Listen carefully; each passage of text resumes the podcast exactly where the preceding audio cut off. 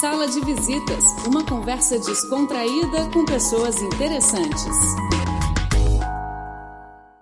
Olá, e agora começa mais um Sala de Visitas.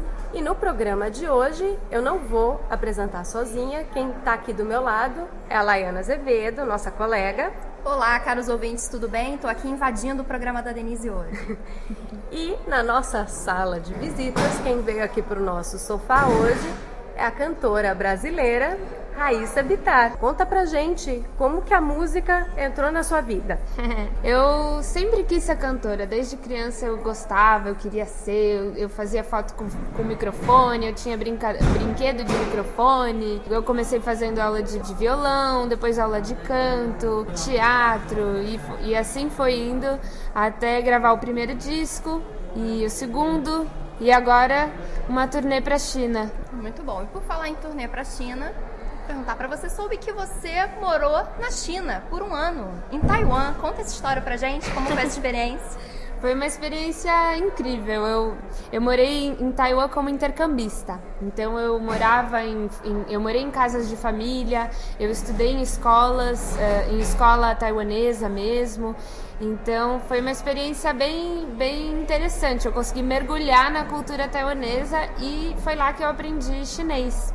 Eu aprendi a falar um pouco de chinês. Quando eu voltei para o Brasil, eu voltei a estudar chinês para poder. E até quando eu soube que viria para a China fazer a turnê, eu já comecei a estudar mais para não fazer feio, né? E com quantos anos você veio para a China, quando você veio morar? Eu tinha 18 anos. Nossa, novinha. É, eu era é, colegial, foi intercâmbio de colegial do Rotary. Foi, eu era bem novinha mesmo. E conta um pouquinho pra gente, é, você aprendeu chinês, tudo, e você sendo uma cantora, você canta em chinês? Você tem algum repertório em chinês? Eu, enquanto estive em Taiwan, eu aprendi algumas músicas é, tradicionais taiwanesas, né? E aí, vindo para a China, eu, eu acabei conhecendo algumas tradicionais chinesas.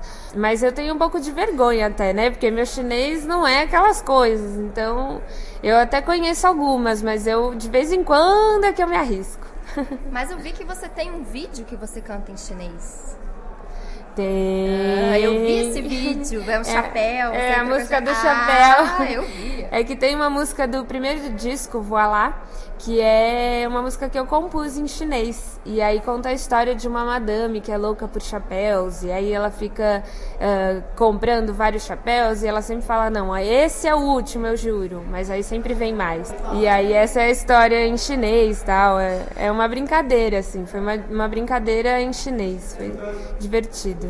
E aí tem essa música e tem mais uma também que chama Folk Chinês no, no Voilá que é esse primeiro disco. Já no segundo disco, as músicas são todas em português mesmo.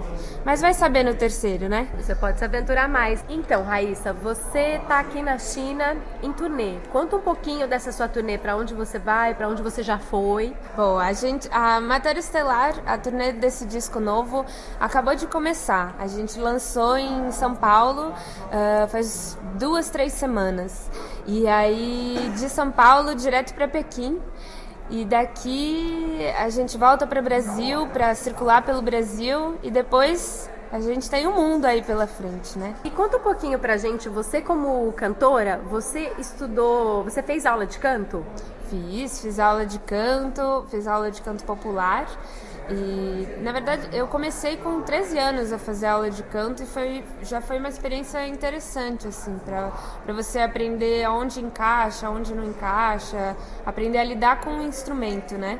Porque o, o canto tem, tem isso, é um instrumento que a gente já nasce com ele. Uh, a gente precisa aprender a lidar com ele, mesmo ele, sendo, já, mesmo ele já estando com a gente desde sempre. É engraçado, assim, é diferente. E eu continuo estudando, né? É um músculo. Se você, se você não, não mexe, ele vai ficando preguiçoso. Ah, é, é verdade. Eu queria até que você comentasse um pouco disso, porque muitas pessoas não sabem. Eu já fiz aula de canto, eu fazia aula de canto. Ah. E eu sei que tem que tem aquela parte, não digo chata, mas tem a parte trabalhosa. Fazer vocalize, vai ali, volta pra cá, uhum. e você já não, não sai cantando de vez. E a pessoa acha que já chega na aula e já vai sair cantando. Então conta um pouquinho como que funciona uma aula de canto para quem nunca fez.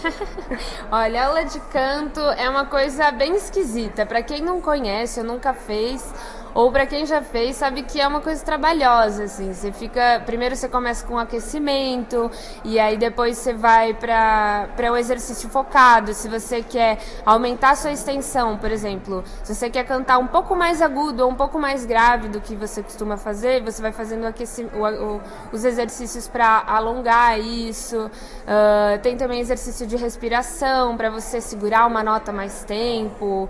Enfim, é uma, são coisas que o povo acha chato né? Mas é super interessante, assim. Você vai vasculhando uma coisa que tá, tá no seu corpo. É um instrumento que tá aqui te acompanha todos os dias para todo lado e que às vezes você nem sabe direito como funciona. E a aula de canto serve para isso. Então tem um monte de, de exercício engraçado e esquisito assim. E conta uma coisa, você chegou a fazer aula de canto no período que você esteve em Taiwan? Cheguei. Eu fiz aula de canto em Taiwan, eu fiz aula de canto junto com umas senhoras taiwanesas. Foi uma experiência bem, bem diferente, assim, porque eram senhoras que não falavam nem inglês é, e nem chinês. Elas só falavam taiwanês, que é o dialeto que se fala lá. Então a gente não se conversava, a gente só cantava e, e trocava mímicas, né? Era engraçado. Imagina, você está numa aula é, com outras senhoras e, e, a gente não se conversava, mas foi incrível porque eu consegui aprender músicas é, taiwanesas bem locais e, e, e, engraçado, né? A cultura taiwanesa na hora de o jeito dos cantores taiwaneses, principalmente esses antigos, é muito diferente do que a gente está acostumado, é muito no, muita novidade, assim. Então, para mim foi uma experiência muito rica. Você chegou a cantar em português para elas, para suas colegas? Cantei. Cantei e elas ficavam com uma cara de, de curiosidade, assim. Nossa, mas o que, que ela tá falando? Que música é essa? É, a estética é completamente diferente, né? Ainda mais das músicas tradicionais taiwanesas e tal. Então, elas ficavam, elas achavam engraçado, né? Assim como eu achava curioso e engraçado as músicas que elas cantavam. E aqui, como não é todo dia que a gente tem uma cantora no nosso programa, eu queria que você contasse um pouco para o nosso público essa coisa, porque na maioria a gente acha que o cantor pega, sobe no palco, lança o disco e é isso, e existe um caminho bem grande ali. Então eu queria para começar aqui a gente falasse um pouquinho como que é gravar um disco. Olha, essa é uma pergunta boa porque é, eu demorei um tempo para me assumir cantora. Isso é muito engraçado porque como é um instrumento que você já nasce com ele, se você quiser você canta desde criança, né? Tem criança cantora, tem é um caminho diferente, é assim, é um caminho curioso e cada cantor tem o seu caminho. Tem gente que começa fazendo show e depois de um tempo grava um disco. Tem, tem gente que é o contrário. No meu caso, eu comecei gravando disco. Como é, minha mãe é locutora. E aí eu comecei nos estúdios. Ela me, ela me levava para os estúdios quando eu era criança, então eu ia lá, gravava uma locução, cantava um jingle. E aí eu comecei no estúdio, então o estúdio era o lugar que eu, que eu, que eu cantava e tudo mais. E aí eu acabei gravando meu primeiro disco e aí é que eu fui pro palco com, com esse primeiro disco. Então foi um caminho inverso assim do que eu costumo ouvir as pessoas fazerem, né? Mas é interessante e válido do mesmo jeito, assim. Tem, tem gente que, que canta há anos, que é cantora há anos e não tem um disco gravado ou grava depois de muitos anos, quando já está mais maduro, né? Com um trabalho de mais tempo. É, é, é bonito ver como, como cada um elabora e vai transformando. O importante é fazer aquilo que gosta, né? Você falou que começou nos estúdios. Então no estúdio você tá lá sozinha, tá lá na cabine, no máximo vai lá, tava sua mãe, o pessoal ali. E, e, e na hora do palco? Como que foi? Então, são duas coisas completamente diferentes, né? Você cantar num estúdio e cantar num palco para uma audiência, para um público. É, no estúdio, a minha mãe sempre me ensinou que é, com a voz as pessoas não estão te vendo, mas elas conseguem sentir tudo aquilo que você está sentindo quando você gravou aquilo. Então, eu sei, a minha preocupação maior é mais com a voz e com a emoção do que com o corpo. Quando eu fui para o palco, eu percebi que eu tinha ou não só a voz para tomar conta, mas também eu tinha o corpo, a intenção é, de expressão corporal. É, cada movimento significa alguma coisa. Então, se você usa isso a seu favor para contar uma história, eu particularmente gosto de contar histórias com as músicas. Eu eu tento usar isso a meu favor. Tenho uma coreógrafa que me, me acompanha, não só o professor de canto, preparador vocal, mas uma coreógrafa que também me acompanha para poder me, me ajudar nesses códigos, né, de, de corpo e tudo mais. É, é um universo, a gente às vezes vê uma apresentação e acha que aquilo é só chegar e fazer, e isso faz parte da brincadeira, né? Qualquer artista, quando você olha, quando você olha alguém fazendo uma acrobacia, alguma coisa, parece fácil. Mas quando você vai ver, prestar atenção mais a fundo no processo, é um processo árduo, né? É difícil. E uma dúvida, você só canta ou você toca algum outro instrumento? Eu comecei tocando violão, uh, mas depois que eu, que eu, que, eu, conheci um violonista, o Daniel, que me acompanha no, desde o primeiro disco, é, eu já fiquei preguiçosa e agora eu só foco no canto mesmo. Mas um, um, instrumento é sempre muito bom. Eu voltei, eu comecei a fazer aula de piano agora.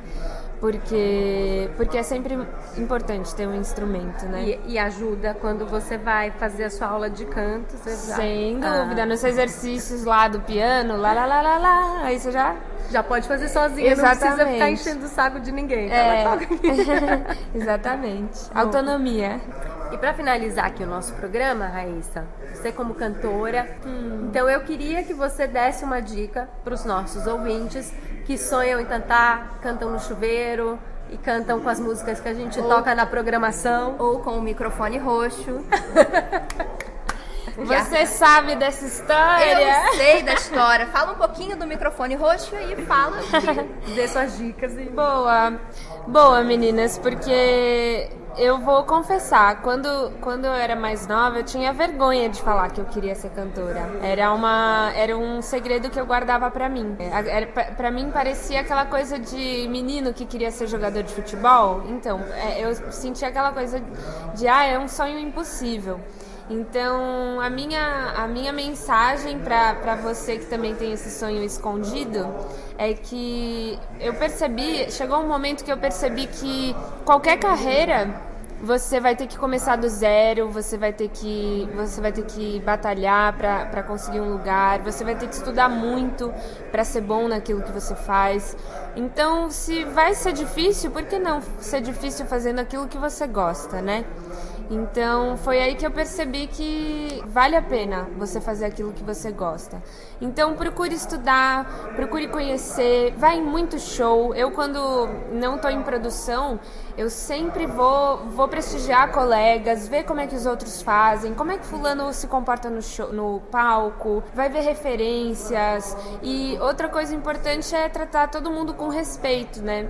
É, os músicos, os produtores, o técnico de som, o hold, todo mundo que faz parte da equipe são, são pessoas tão importantes quanto, quanto os cantores, né? Então são, são essas duas mensagens que eu, que eu passaria para vocês. E, e boa sorte, a gente se vê então nos palcos, será? e só uma última coisinha. Quem quiser conhecer o seu trabalho, Sim. principalmente porque são outros países, passa aqui como um site, algum contato para eles conhecerem a sua música. Claro, vai ser. Primeiro foi um prazer estar aqui no programa. A China já é um universo diferente, ainda mais agora com essa entrevista, sabendo que, que gente de outros países que ainda fa que falam português vão poder nos ouvir. Então é um prazer enorme. E quem quiser ouvir uh, mais sobre o meu trabalho, uh, pode me acessar no Facebook, pode me acessar no Twitter, algumas redes sociais. O, o, lugar principal é o meu site, que é raissabitar.com. Raissa se escreve com R-H-A-I-S-S-A, Bitar é com dois T's. Então, raissabitar.com. Lá tem todas as redes sociais que eu uso, também os links Spotify, YouTube. Tá no Yuku também? Yuku também. Ah. Você pode encontrar a Raíssa Bitar, é só digitar lá que, que encontra. Então, e quanto mais rede social, melhor, né? Pra gente poder se comunicar. Então, sejam bem-vindos. Espero que vocês curtam. É isso aí, muito obrigada. E o Sala de Visitas de hoje fica por aqui. Até a próxima. Tchau, tchau. Tchau, tchau. Tchau, tchau.